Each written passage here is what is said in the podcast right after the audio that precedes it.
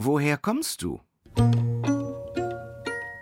Eigentlich eine Frage, die einfach zu beantworten ist, denn ich bin in Nürnberg geboren, habe in Erlangen studiert, dazwischen auch mal in Chicago, Florenz und Ferrara gelebt.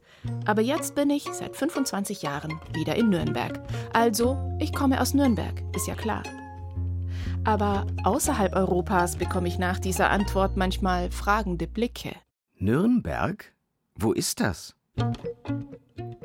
Dann überlege ich für den Bruchteil einer Sekunde und sage Bayern.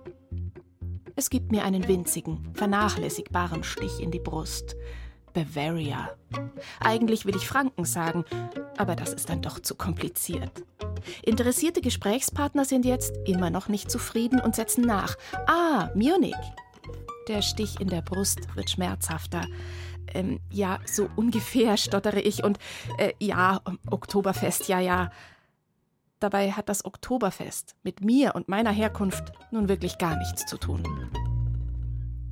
Manchmal versuche ich beherzt, Franken zu erklären. Ja, schon Bavaria, aber eigentlich Franconia, you know? Die Blicke werden dann verdutzter. Ich sehe ein, das ist dann doch zu viel Klein-Klein in unserer globalisierten Welt. Und außerdem, wen interessiert das außerhalb Bayerns? Sie ist also nicht so ganz einfach, die Antwort auf die Frage nach unserer Identität. Ich möchte daher mit vielen Nürnbergerinnen und Nürnbergern versuchen, sie zu beantworten. Wir sind Franken, aber seit 1806 eben auch Bayern, auch wenn das bis heute nicht allen gefällt. Denn schließlich waren wir mal wer und vielleicht auch mehr im Mittelalter, als sich Nürnberg noch als Nabel der Welt, naja, zumindest als ein Mittelpunkt in Europa fühlen durfte. Ich freue mich, Sie begrüßen zu dürfen zu unserer kleinen Runde durch die Nürnberger Altstadt, wo wir uns ein bisschen auf Spurensuche zum Thema 1806 machen, also das Ende Nürnbergs als Reichsstadt, der Übergang an Bayern. Die Historikerin Magdalena Prexel vom Verein Geschichte für alle. Und ich würde vorschlagen, dass wir jetzt als erstes zum historischen Rathaus gehen, zum Wolfschen Bau und da uns Der historische Rathaussaal steht symbolisch für die Nürnberger Blütezeit. In ihm sind die Patrizier ein- und ausgegangen. Das war natürlich das Zentrum der Macht in der Reichsstadt Nürnberg. Die Blütezeit war im 16. Jahrhundert. Also 1806 schon relativ lang vorbei. Die Stadt war hoch verschuldet. Man war im Grunde eingezwickt zwischen Bayern und Preußen. Also die Situation war auch außenpolitisch nicht ganz einfach. Und im Grunde war es 1806 dann so, dass Nürnberg doch schon ja, gar nicht mehr so viel Reichsstadt war, wie man sich selbst vielleicht noch wahrgenommen hat. Also es ist durchaus so, dass nicht alles schlecht war für Nürnberg bei diesem Übergang an Bayern. Was? Die Blütezeit vorbei?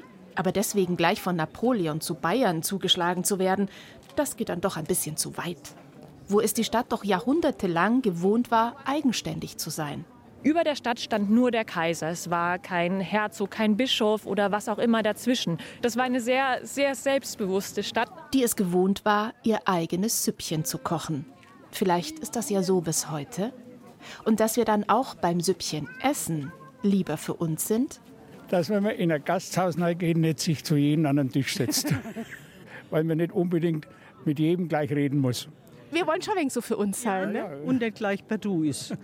Ein gewisser Abstand. Man kann sich ja dann gut trotzdem unterhalten mit den Leuten. Und wenn es einem ganz gut gefällt, dann kann man ja eventuell immer noch das Du anbieten. Zu jeder guten Suppe gehört vielleicht nicht unbedingt ein fremder Banknachbar, aber Sellerie, den braucht's. Ulrich Mali war 18 Jahre lang das Oberhaupt der Stadt. Er macht an diesem Gemüse eine andere Nürnberger Eigenart fest. Du kommst als Nürnberger Hausfrau in ein Gemüsegeschäft und sagst, ein Sellerie habt ihr wohl nicht? Also wir rechnen immer mit dem Schlimmsten, nämlich dass heute wieder kein Sellerie da ist, wo man besonders dringend braucht. Und vielleicht ist es so ein bisschen die fränkische Welt, die sich dann, wenn man das jetzt aus dem Folkloristischen nimmt, natürlich auch industriesoziologisch, vielleicht sogar religionssoziologisch mit der protestantisch geprägten Stadt ein Stück weit auch erklären lässt. Pomp und der schöne Schein haben im Protestantismus nämlich keinen Platz. Und Nürnberg war die erste Reichsstadt, die sich zu Luthers Ideen bekannte und diese als Hauptstadt des Buchdrucks auch vervielfältigte. Luther nannte Nürnberg das Auge und Ohr Deutschlands. Und diese protestantische Zurückhaltung, die hinterlässt bis heute ihre kulturellen Spuren und macht sich auch im Stadtbild bemerkbar. Die Nürnberger Kaufleute waren ja seit dem späten Mittelalter unglaublich reich und die arme Phase rund um die Bajuwarisierungszeit 1806 war relativ kurz und später kam dann eben der Reichtum der Industrie dazu.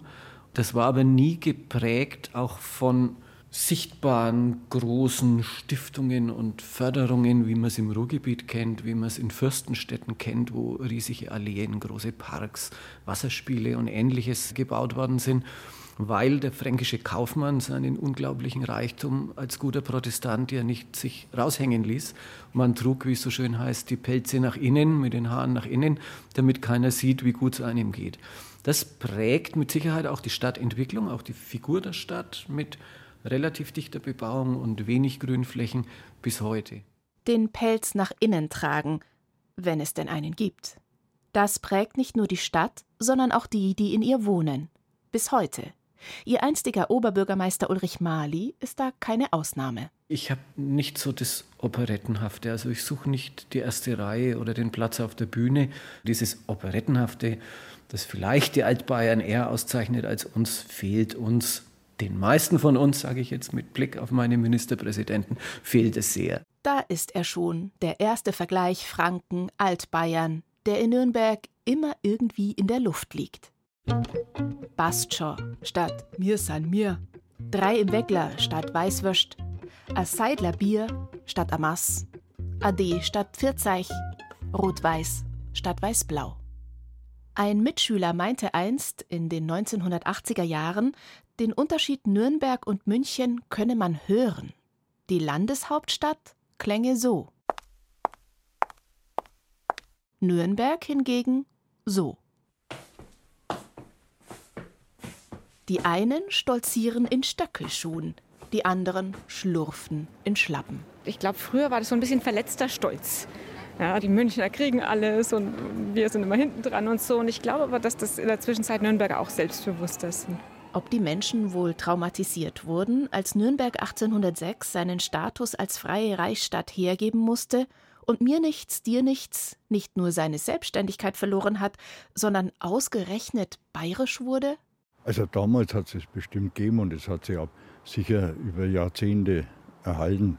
Aber ich kann mir vorstellen, wenn man heute 50 Menschen auf der Straße fragt, ob die wegen 1806 ein Trauma haben, dann sagen die, wie, was war bitte 1806 und wenn ich nicht weiß, was war, dann kann ich auch kein Trauma mehr haben. Obwohl die Traumaforschung ja längst festgestellt hat, Traumata vererben sich, auch wenn sie nicht ins Bewusstsein gelangen. Genauso wie der Humorist Klaus Schamberger meint aber auch Annette Röckel, Lokalreporterin bei den Nürnberger Nachrichten, dass wir die Rivalität mit München doch längst überwunden haben. Oder etwa nicht? Ich finde, der Nürnberger, der setzt sich erst einmal gar nicht in Relation dazu.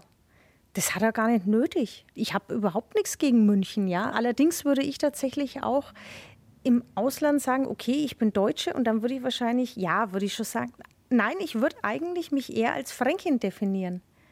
Und so ungefähr wie Franken und Bayern, das ist was Unterschiedliches. Also ja, vielleicht doch ich identifiziere mich als Fränkin und mehr als als Bayerin tatsächlich, ja. Aber ist es dann nicht doch eine Abgrenzung? Ja.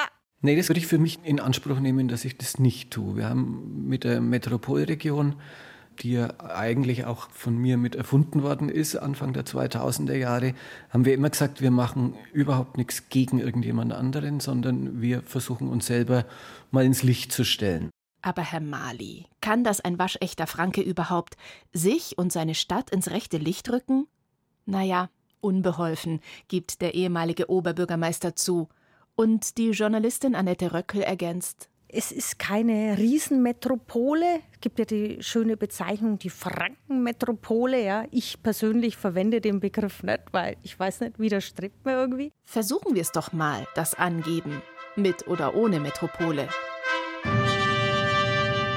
es gibt genügend Subkultur oder kleine Nischen. Ja, also es ist jetzt natürlich keine Stadt wie Bamberg, die total hübsch dir entgegenkommt. Ja, wir haben die Burg natürlich und die Altstadt. Aber ja, ich finde, Nürnberg ist übersichtlich, aber es ist trotzdem offen. Naja, also das Aufspielen, das müssen wir noch üben. Und unser Nürnberg-Preisen, das offiziell Großstadt ist, aber trotzdem stehe ich nicht mit Dutzenden Radfahrern an der Ampel im Stau wie in München. Schon wieder der Vergleich. Allmächt. Ja, stimmt. Ich kann halt auch nicht raus aus meiner Nembercher Haut. Um uns auf uns selbst zu besinnen, hilft eines immer: ein Blick von der Burg hinab auf die Stadt. Eine Burg hat München nämlich nicht. Es ist eine imposante Aussicht und vermutlich alle Nürnbergerinnen und Nürnberger beginnen genau dort ihre Stadtführung. Hoch droben sein hilft gegen Tiefstapeln und es verschafft Übersicht. Die alten Gebäude natürlich und die Museen und die Kirchen. Der Christkindlesmarkt und halt das Christkind und so diese ganze Tradition halt. Lebkuchen.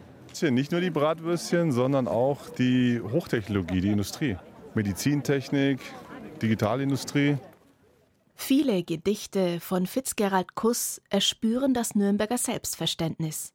Schon die Anzahl von nur 17 Silben spricht für Gelassenheit in seinen Nemberg-Haikus.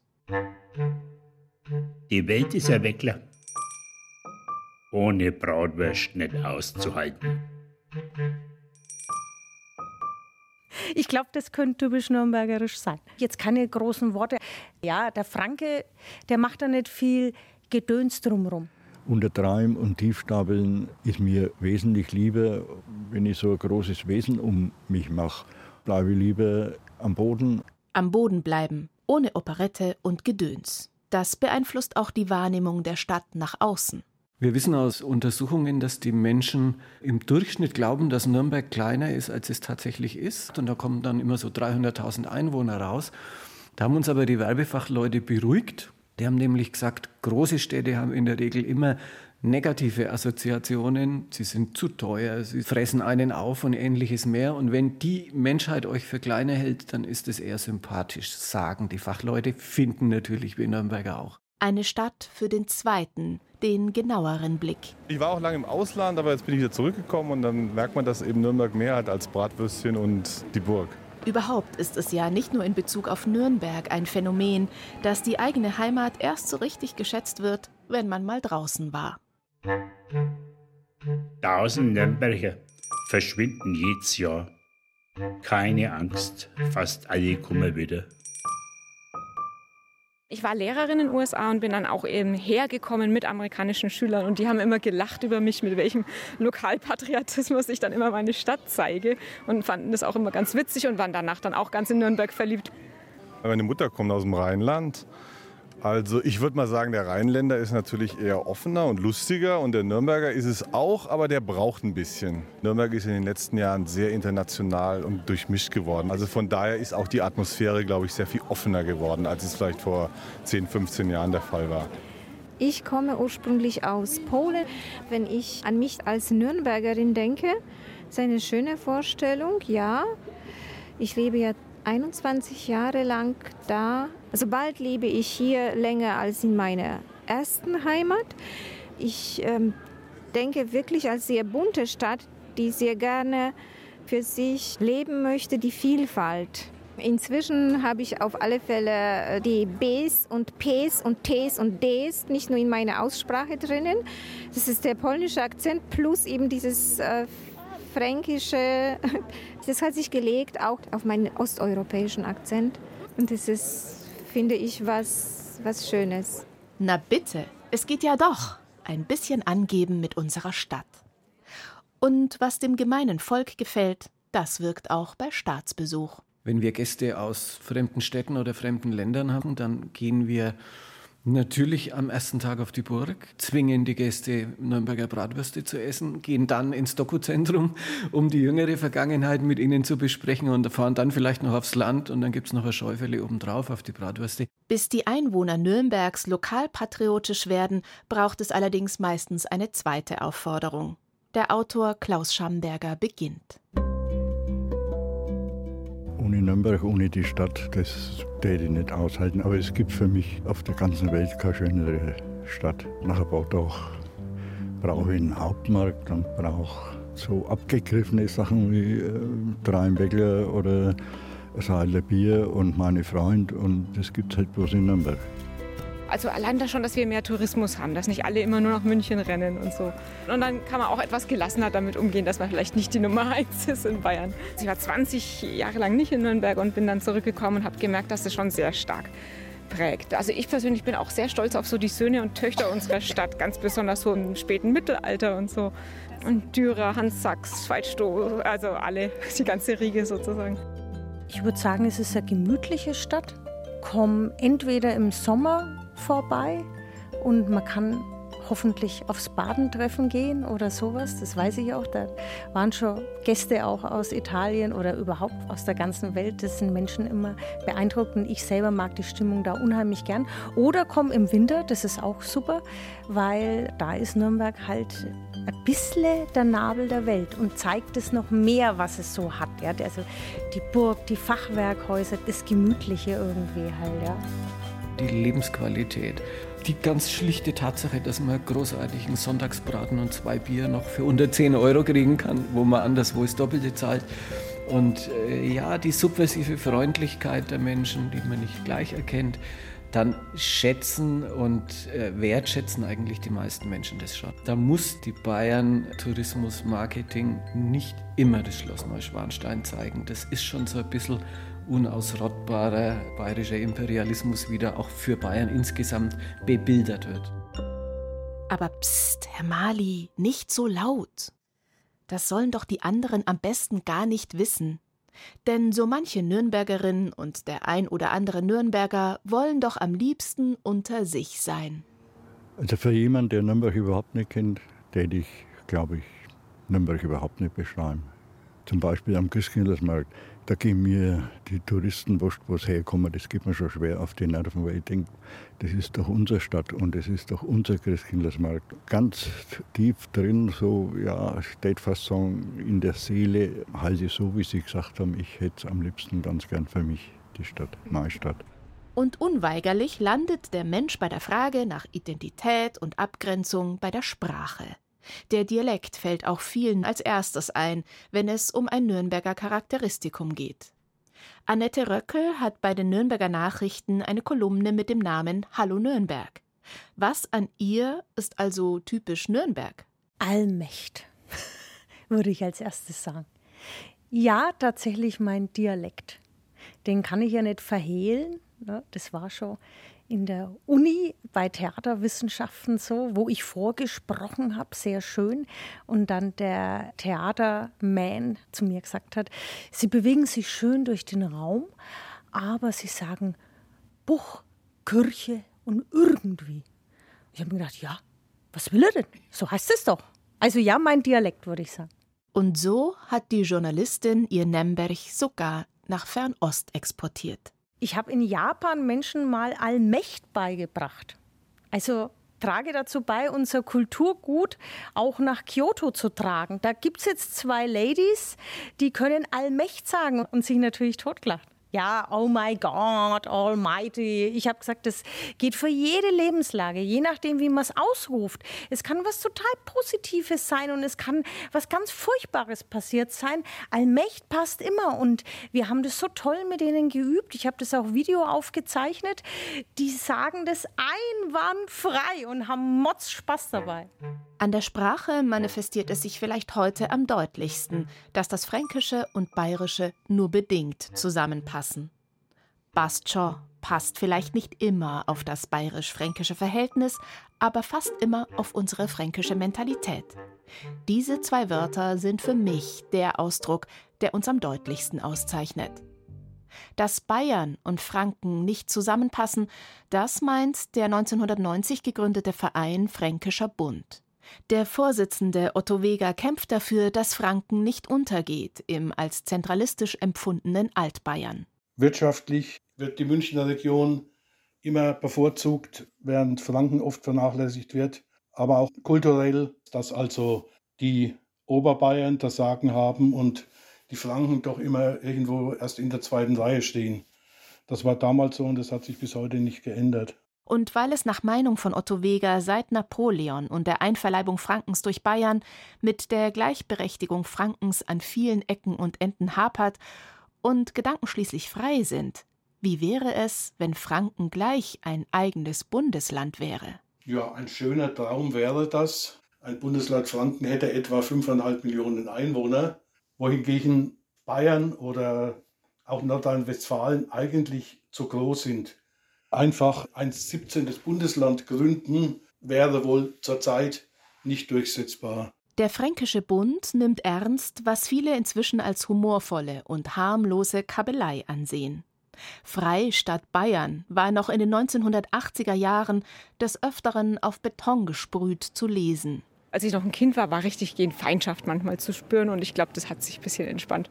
Da Gedanken ja wie gesagt frei sind, wäre dennoch ein Rumspinnen interessant. Eine freie Reichsstadt Nürnberg wie vor 215 Jahren, wäre das was? Ich bin nicht erst seit Brüssel total überzeugter Europäer. Und solange wir diese Unterschiede tatsächlich auf der folkloristischen Ebene abarbeiten können, ist alles in Ordnung. Na, das finde ich ja Geschmarre. Weil, also wir sind ein Teil von Bayern und ich finde, zu kleinstaatlich soll das auch nicht sein. Ja. Und man kann ja seine regionalen Gebräuche und Sprache, den Dialekt irgendwie halt pflegen, aber na, also kein eigenes Bundesland, Franken die übertriebene Frankentümelei und Nürnberg-Tümelei, das regt mir einfach auf. Meine Frau und ich, wir fahren gelegentlich einmal nach München und es gefällt uns da genauso gut, wie es mir, ja manchmal gefällt es mir in Fürth besser als in Nürnberg und das muss man schon sagen dürfen. Von meinen Begegnungen mit Nürnbergerinnen und Nürnbergern auf der Burg ist mir eine besonders im Gedächtnis geblieben. Ich frage einen Jungen, fühlst du dich eher als Franke oder als Bayer? Er schaut mich verständnislos an. Hä? Hä, aber Franken liegt in Bayern. Vielleicht ist Nürnberg ja einfach Nürnberg. Schon das Stadtbild mit den Fachwerkhäusern und dem Ungetüm der Kongresshalle erzählt eine lange Geschichte. Die jahrhundertelange Blütezeit im Mittelalter, das Hadern damit, nicht mehr frei zu sein, die wichtige Rolle während der Industrialisierung mit der ersten Eisenbahn Deutschlands, die dunkelbraunen Seiten während des Naziregimes und die jetzige Stadt der Menschenrechte. Ein buntes Mosaik eines langen, beinahe 1000-jährigen Lebens. Mit unterschiedlich hell hinterleuchteten Mosaiksteinchen. Also da gehört der Albrecht Dürer dazu, natürlich die Reichsparteitage, vielleicht der Christkindlersmarkt, sicher Lebkuchen, Bratwürste, vielleicht der Club. Also das sind so die, die bei den Top Ten eigentlich immer dabei sind in unterschiedlicher Sortierung. Nachdem ich an meine beiden Großmütter gute Erinnerungen habe, ich sagen, eine Liebe, manchmal äh, wegen zwiedere Großmutter. Für mich ist Nürnberg kein junges, perfektes Model, sondern eher das Gesicht einer in Würde gealterten Staatsschauspielerin oder so, dem man Narben und Falten ansieht, dem man ein langes Leben, also diese knapp 1000 Jahre ansieht und wo man auch sehen kann, dass nicht immer alles toll gewesen ist. Das ist ja auch tatsächlich die Wahrheit, die geschichtliche Wahrheit. Das war der Versuch, in einer knappen halben Stunde dem Nürnberger Selbstverständnis nahezukommen. Von dem Pelz, den wir lieber nach innen tragen, dem Bastschor der Genügsamkeit, vom Allmächt, gerufen aus der zweiten Reihe. Der Nürnberger Dichter Fitzgerald Kuss schafft all das in einem Haiku von 17 Silben. Der Vollmond über Nürnberg ist a bloßer Lebkung.